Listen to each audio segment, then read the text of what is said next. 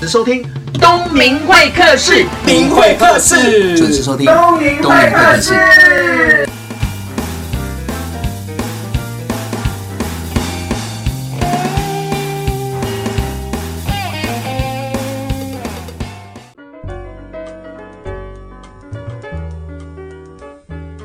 你现在收听的是东明会客室，我是主持人王东明。那听众朋友，不知道我们是不是在学习的过程当中要常常做笔记，在工作的时候也要常常做笔记，跟客户在开会的时候一定要做笔记。可是你有没有发现，我们常常做笔记的时候，真的要用的时候都找不到那个笔记，我有这样困扰。所以呢，今天特别邀请到的是我一个好朋友，图解笔记讲师魏美芬 Nancy。各位听众朋友，大家好。啊，美芬是哎、我们刚刚讲到你是一个图解笔记的高手嘛，是其实我们任何场合都要做笔记，是但是有可能做笔记的方式很多种，多种的对对。但是很多种当中，我常常就觉得说我自己要用的时候是找到笔记，可是我记得哦，我在上个月跟你在同一间教室的时候是没，错而且你在我的对面学习，我们两个都在教室里面学习，可是我就看到你在做笔记的部分，那个手脚快到我绝对相信台上那个老师一定有压力。呃，我每个同学都 这么说，每个老师，因为我觉得上一堂课你一定要有 CP 值嘛。对对对对那你对的 CP 值不是你缴了费，而是压低它的价钱，而是是我在上课的过程当中，怎么样子让自己获得跟学习的概念越多，是那做笔记就是最好的方法哦喽。对，那对我们先问一下怎么做笔记，因为我就看到你有一套的系统，然后数位化，然后就很快就啪啪啪啪，然后马上就有绘出一张、两张、三张的 PPT，然后很简单的让我们所有学员都看得懂，就是老师在讲什么。我都是用 iPad 做居多，所以呢，其实相对的 iPad 做其实比电脑简单，怎么说因为 iPad 的功能太少了。啊？所以呢，反正功能少，你就必须创造出怎么样子在做的时候呢，可以发挥比较大的效真的，益。你说电脑跟 iPad，因为 iPad 的那个里面的软件太少了，所以比较可以专注做好笔记。当然 不是，是因为那个 iPad 里面的 Keynote，哦哎，Keynote 它的功能其实比电脑版的少很多，是所以呢，你在操作的时候相对型简单，你不用太复杂去选择，你就可以做出你要的概念跟想法。所以呢，这是做得快的其中一个原因。嗯那当然，第二个原因是因为笔记是我的专长。对所以呢，在上课听到东西，然后把东西转化跟转换，然后变成是简报的方式呢，嗯是我的专长啊。所以当然我做的速度会快很多。好，那这听起来很简单，因为你说的很简单，但是我这样一拆解下来，我觉得有很多的关卡，比如说你上课要吸收嘛，对然后会诊嘛，是那透过你的脑子好像也要分类，那还有什么地方要注意呢？每个环节的概念当中，之前呢也有学生问我说：“哎、那老师，我怎么可以做出你这个样子？”是啊，在做这个样子之前，其实有一些前头的准备，嗯就是至少第一个你要先听到东西，听到东西，对、嗯，你听到跟看到，是。你要能够接收到。就是听老师在讲，他然后再看他写了什么东西，或者他的简报里面有什么东西是。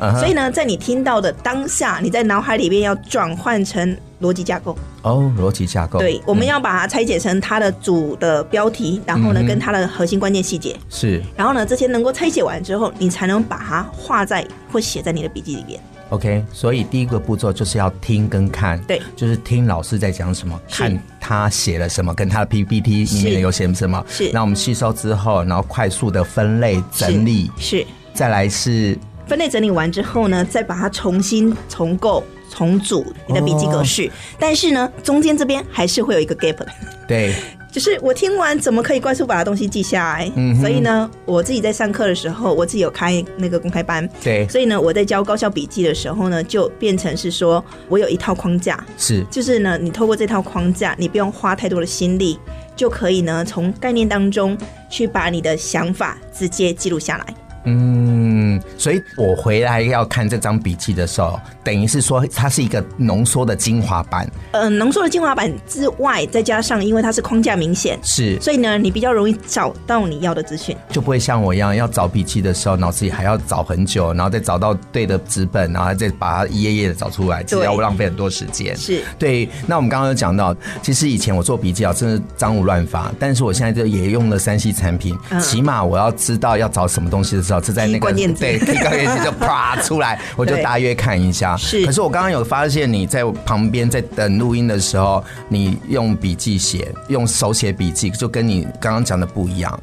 笔记最主要的哈、当然还是要写啊。嗯因为一开始呢，数位化它其实是叫做我期望后来找得到，所以我把它数位化对，。听众朋友，因为我本来认识美芬啊，她是一个非常有效率的科技三 C 狂哦。可是我第一次看到她坐在旁边拿一本厚厚的笔记簿在那边写，而且还用很多颜色写，还贴了便利贴。我说：“哎、你怎么会用这个？”跟我原本对，的形态跟形形式象不一一样，。怎么你是一样？他说：“哦，我的行事历全部都是用笔记本笔记本写写的，的手写哦。是啊，因为你得写下来才会有感。”怎么说？脑海里边的资讯呢，它是抽象的概念，可是跟你在上课学习直接打字又不一那样只啊是。省略了省前略面哦，前你面的这意一思段是说还是要得这样子做就对，了在前头一开始在学习基的时候本功要扎实扎实。对啊，我前面做了十几年 的笔记，练出来之后，我后续这两年才开始用 iPad 做笔记。哦要不然我前面的十来年其实都在做用手写的这件事情，因为手写跟那个电脑 key 的差异是，因为你电脑 key 的时候呢，你只有直觉，叫做你 key 下去，所以呢是手指碰触键盘的感觉。对，可是呢，手写的时候呢，会因为你个人所书写的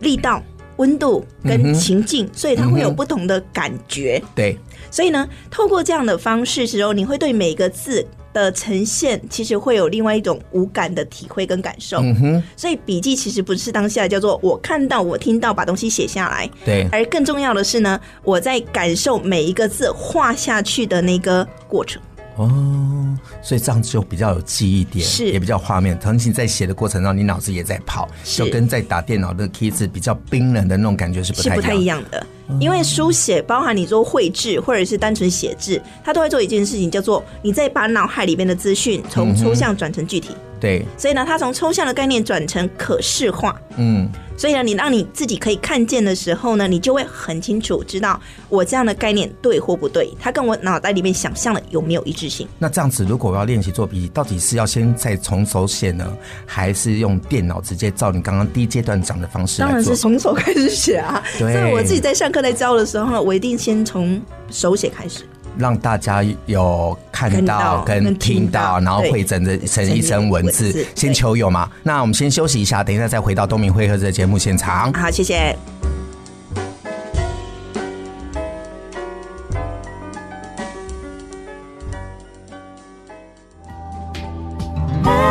FM 九六点七。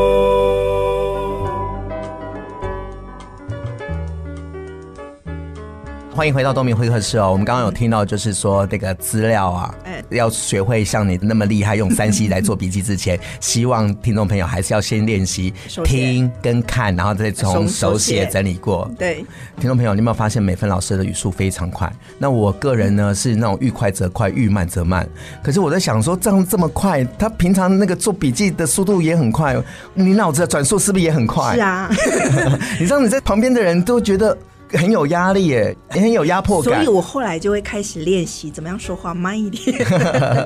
尤其是在上课的时候，哦，要不然我就会顺着我脑袋的思绪，对，一直啪啪啪啪啪啪，就是一直跑所以你的脑子的 CPU 一定是很就是有好加装，有加装 Twitter 新的，对对对对，有加装新的。 那我们刚刚讲到，第一个要学会那个数位化之前呢，刚刚就想先练习手写嘛，你脑子的资料要懂得分类嘛。那接下来分类要怎么分类？分类的核心概念其实每个人都会，是比如说呢，像是西瓜、芭拉、香蕉、柠檬，然后呢，像是那个铅笔、橡皮擦，还有尺跟那个立可带，嗯哼，你可以发现这东西就会被分成两种。两种啦，一种是吃的、啊，一种是我们在学习要用到的东西啊。，对，可是呢，吃的跟学习要用的东西范围又太大。嗯哼，如果呢，你一开始在习惯分类的时候呢，习惯把它画的太大的时候呢，它就要不够精准。是所以呢，这些其实虽然都是吃的，但是它吃是吃里面的什么东西？哦、果肉啊，当然不是啊， 我说是吃的里面的什么东西？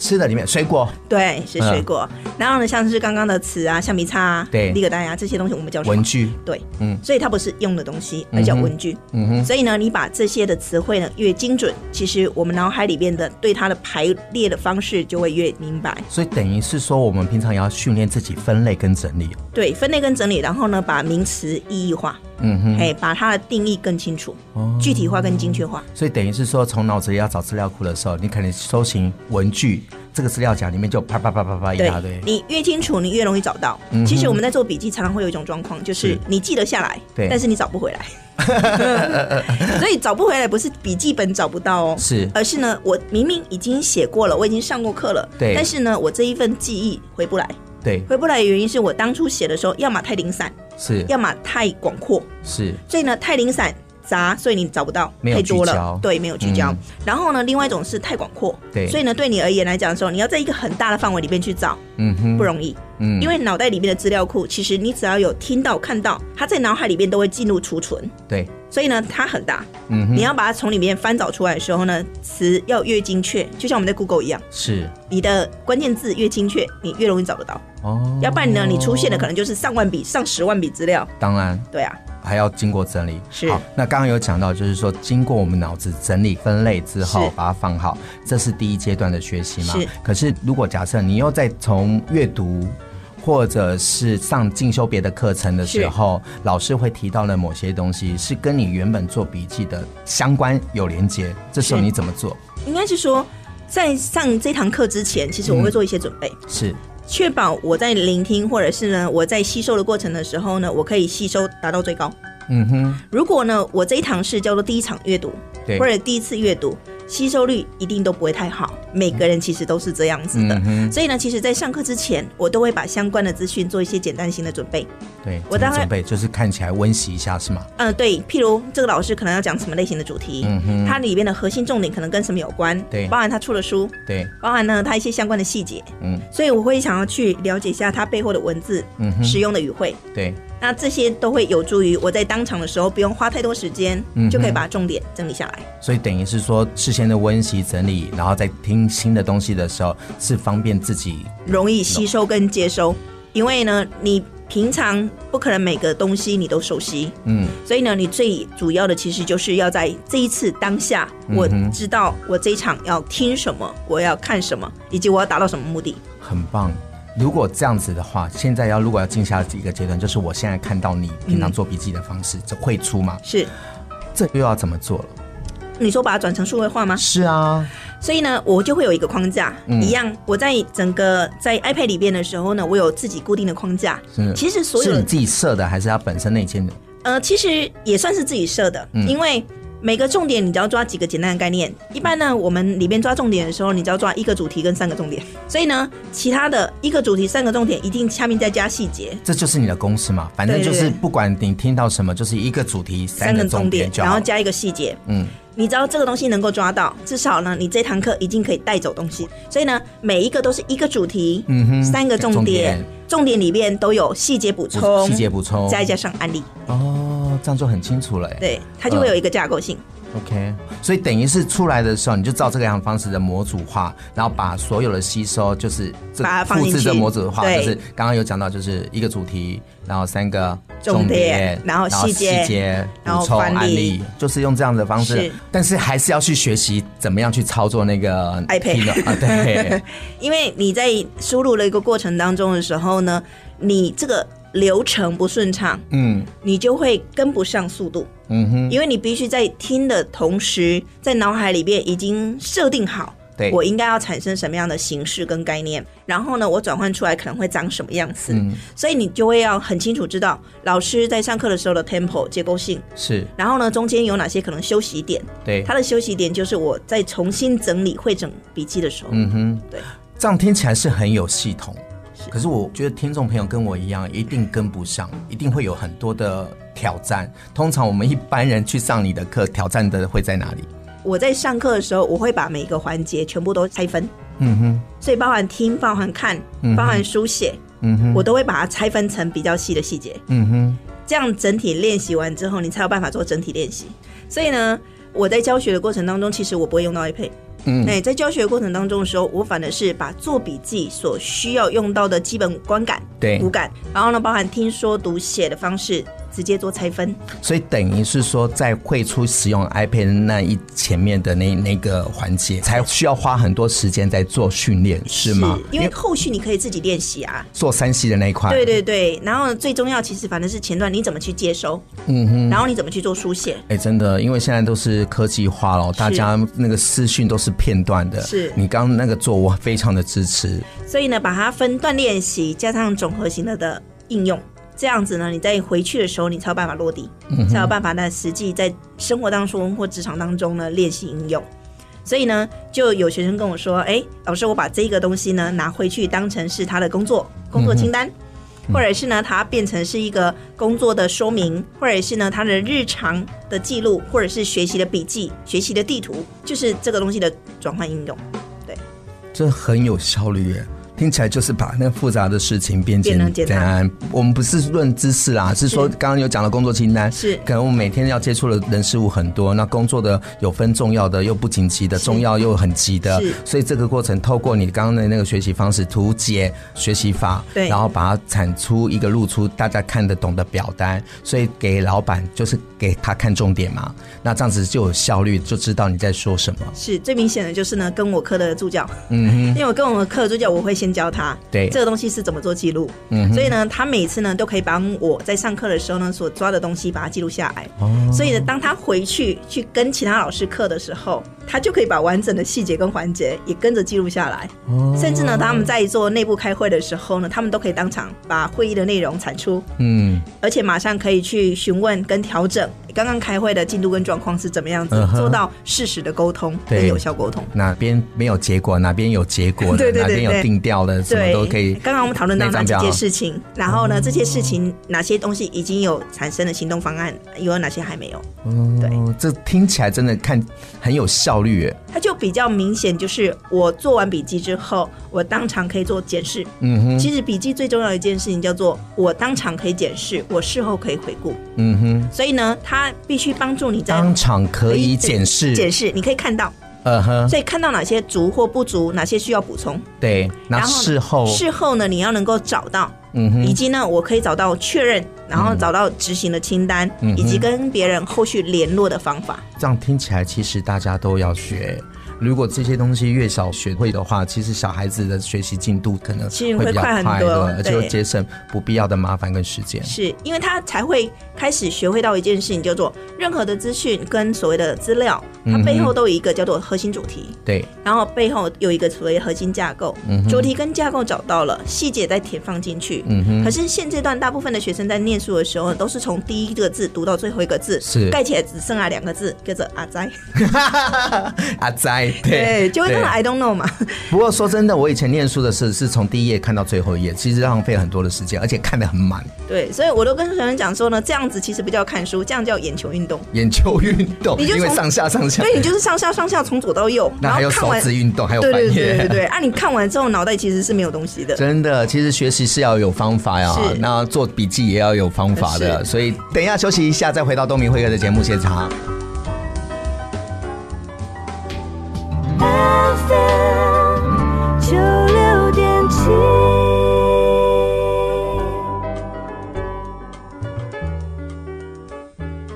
刚刚听到这么多的学习方法哦，还是要透过整理。然后刚刚有讲的那个架构，就是一个主题、三三个个重重点点、细节加跟补足补足。所以按照这个架构，其实我们在学习的过程当中就有骨头了，就是对看我们怎么样去补充嘛塞。东西，所以对你从小到大是一个做事有效率、很会念书的当然不是好学啊生啊？你不是？当然不是啊，可是你现在给我的感觉，而且你念师范啊，不是啊，一点都不是，你说你不是念师范，还是你不是很会念？不是很会念书，应嗯该是说哈，你现在在。教学习的，或者是呢， 在当老师的很大一部分，前面的功课可能都没那么好。 为什么？会有两种，第一个就是功课很好的人，一个就是功课因为不好，嗯然后后来发现其实我可以透过教别人是而让自己变好，怎么说？以教为学、嗯哼是最好的学习方教法。学，嗯对，所以我当年其实是因为当了小老师，然后呢，再遇到一个很棒的老师，嗯什么时候？高中的时候，高中的时对候，我高中老师是国文老师，而且他当年哦，我们毕业了，他到现在还在职哦，哦，他现在还没退休，还没，还没。嗯所以呢，这个对我们而言，他是一个标准的老师的典范，而且他是国文老师，所以他会推荐很多很棒的书给我们。对，推荐的，譬如像《红楼梦》啊、《老陈游记》 啊、《基督山恩仇记》啊，然后那个《京华烟云》啊，是请大家同学买来看。看啊，对那，同学真的有看吗？有啊，有看，而且有买啊，哇塞那是我们寒暑假的清单。嗯哼，对，所以呢，我们现在如果跟高中同学在聚会的时候啊，有时候听到阿烂的书单，我们都会说有有这本我还有，而且我还买了哪几个版本这样子。嗯哼所以这其实是还蛮有趣的一件事情，就是因为大量阅读，老师带着读书的习惯跟阅读的习惯，所以让我们在看的时候呢，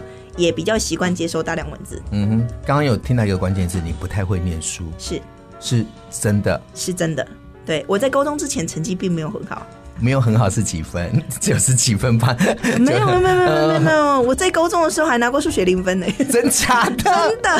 呃 我的成绩就是普普通通，就是那种七八十哇，你分。讲这段话会激励多少的听众啊？我的成绩真的是普普通通，是你聪明不会念书，还是呃应该是说我比较喜欢念那一种课外书，哦课外书？我很喜欢念课外书，因为我其实我从小到大其实都是待图书馆，待图书图书馆对又不太会念书，又待图书馆，整天。这没有矛盾啊，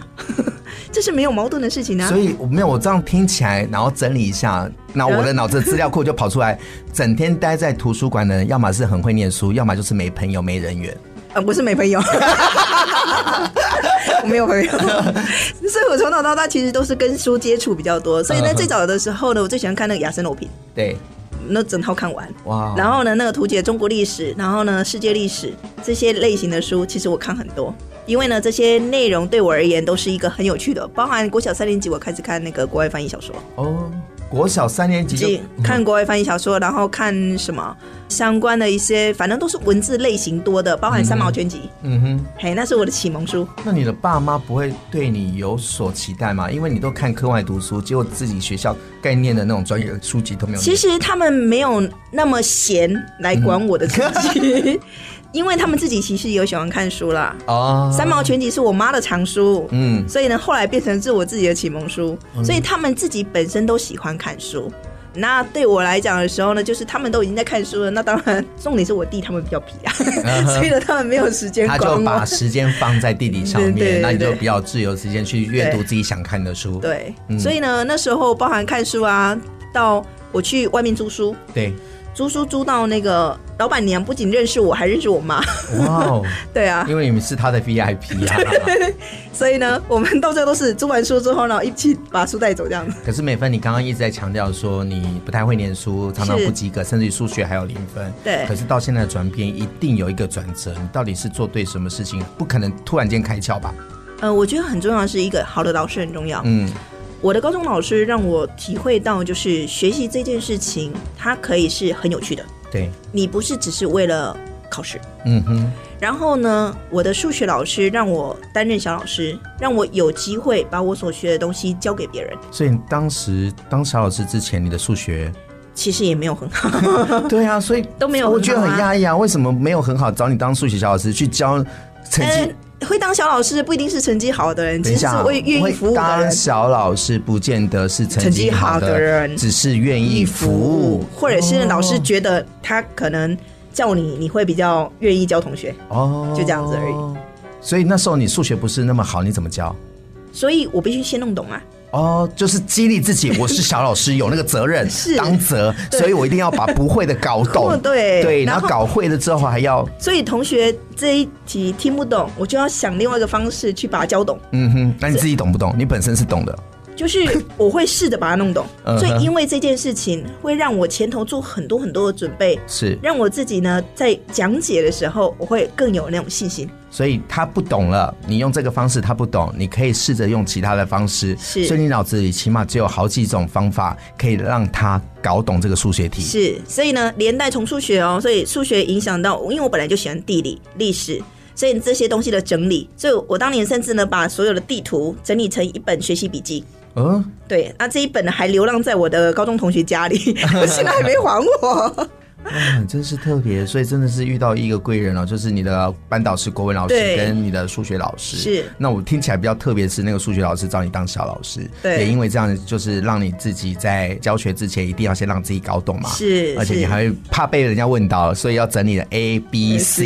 C 然后到现场的时候，哎不行，是马上 B。是，所以呢，在当时考上大学的时候呢，他其实比我臆想的成绩好上很多。嗯哼，因为我在当年进去的时候，进高中的时候，我成绩其实是不 OK 的。嗯可是我在毕业的时候，我是我们班第三名毕业的。哦，然后呢，考上大学的时候，我几乎每一科都过高标，嗯，所以在你当念嗯时师范的嘛， 对我练师范的。所以呢，对于一个从来没有拿过奖，然后到毕业之后，我拿两个奖毕业，嗯哼，我妈跟我说，我第一次有机会看你上台，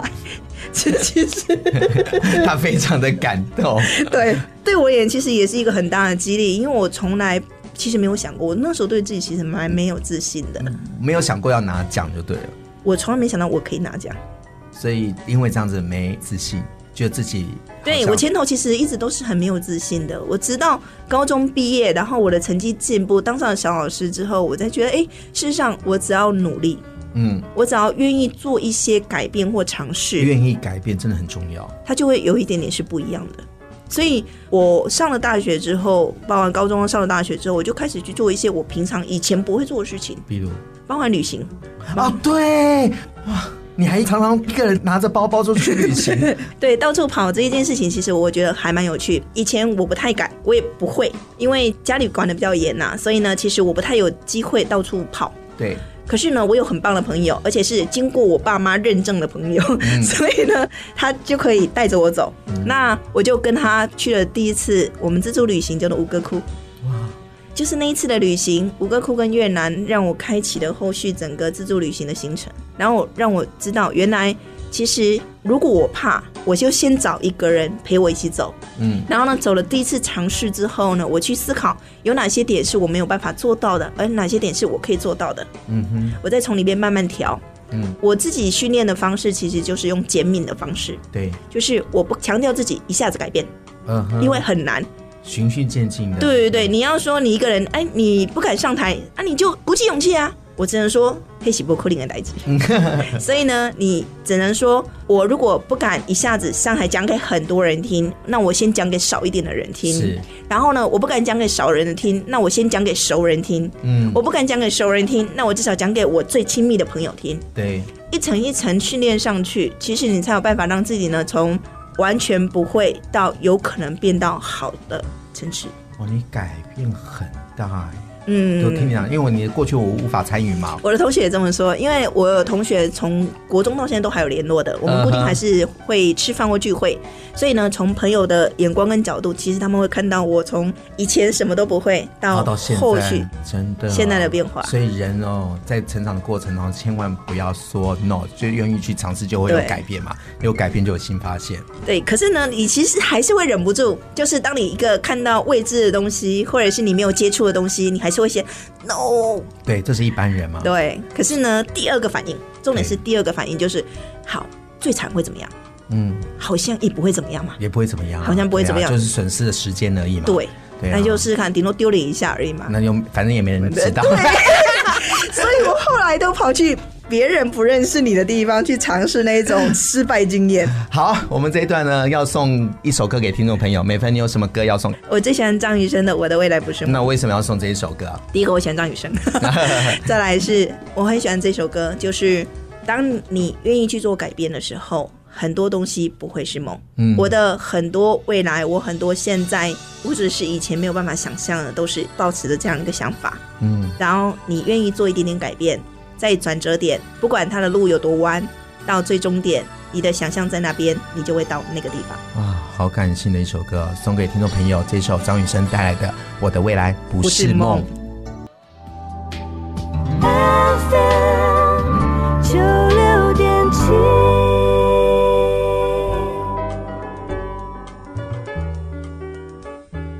听众朋友，刚刚你听到这首歌是张雨生的《我的未来不是梦》。这首歌呢，套上刚刚美芬讲的，她以前也是不太会念书，嗯成绩也不是那么好，然后碰到两个老师，一很棒的个老师是其实班导很师多郭个老师啊对对对对，我们都不能得罪，对对 对很多老师很多很棒，的但其老中师有两个老师是你的启蒙，因为帮你做一个转折嘛是，让是改变，一个是国文老师，一个是数学老师嘛是，那数学老师还找你当小家教嘛，小老对所以小小老老师师，那如果没有这个环节的话，或许你的路又完全不一样，我觉得你再有想要改变，你至少要让别人给你一个舞台。对。我觉得最棒的其实是来自于我拥有的那个舞台，而那个舞台真的让我做锻炼跟磨练。嗯，才慢慢有现在的嘛。是所以，听众朋友，不管你现在在工作还是在念书，那在学习图解笔记的过程当中，第一件事情还是要大量的阅读，是还有大量的听，跟观察然后观察，然后再做整理分类。是那你觉得什么样的人是需要这些？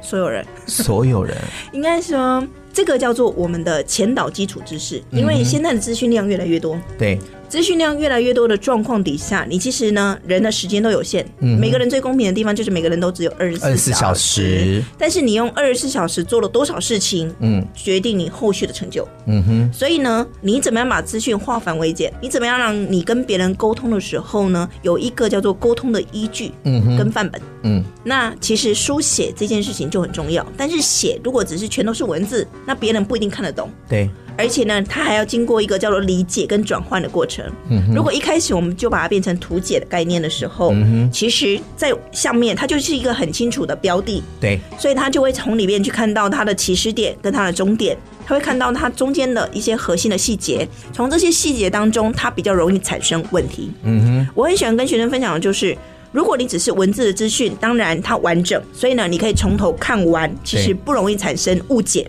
但是当你没有那么多时间的时候呢是，你就必须把它转换成别人在短时间可以吸收对、转换、提出问题，甚至后续提出行动方案的方法。所以呢，如何把文字转换成图解的概念，其实是我们每个人必要的能力。这听起来还可以训练自己的逻辑能力哦。是因为呢，你把它编列上去的时候呢，你再回来重看的时候，你才会发现自己的逻辑对还是不对。对，所以呢，逻辑检查这件事情通常是书写之后的事情。嗯哼，当下其实我们单纯只是把脑海里面资讯输出就好，嗯，而不是边想边输出。嗯哼，边想边输出的时候呢，它会造成很多的停顿，对，然后呢，你就会啊哈想不出来，你就中断了。嗯倒不如把这两件事情分开，嗯哼。对你而言呢，其实会比较容易掌握住状况。所以在上课的过程当中，我们透过这样的学习，是其实是可以所有东西都架构化，所以很适合那些讲话没有重点的，或者是绕圈圈的、没有想法，特特别别是适合。因为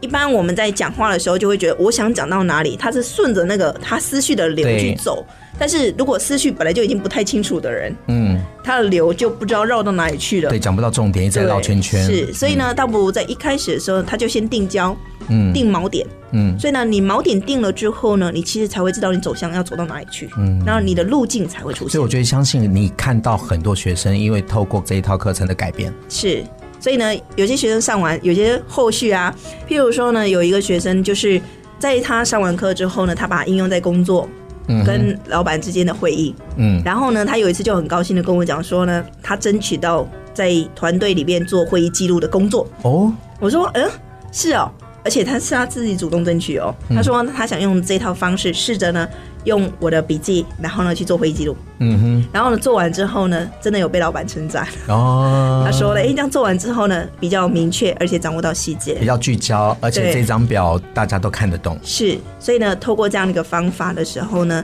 他得到老板的称赞，所以沟通的时候呢，比较容易达到他所要的目的。那呢，之前有一个学生真的是学习效果还不错的，所以呢，他把我这套学完之后呢，他就去试试看，就去他去上其他的老师的课，对，然后呢，上完课之后，他当场就把笔记做完。哦，你的意思是说，他学了你的方法，然后对去其他课程进修的时候时候，把所有老师的那个精华，透过你的方式，对，然后做出笔记，而且是下完课马上就有出几。乎差不多，就是它里面的内容可能还有一些需要修正跟修改，嗯，但是至少在于上课如何抓住重点的这件事情，对，他就有让我看他的那个笔记，哇，就还蛮经典的。所以你很有成就感。是啊，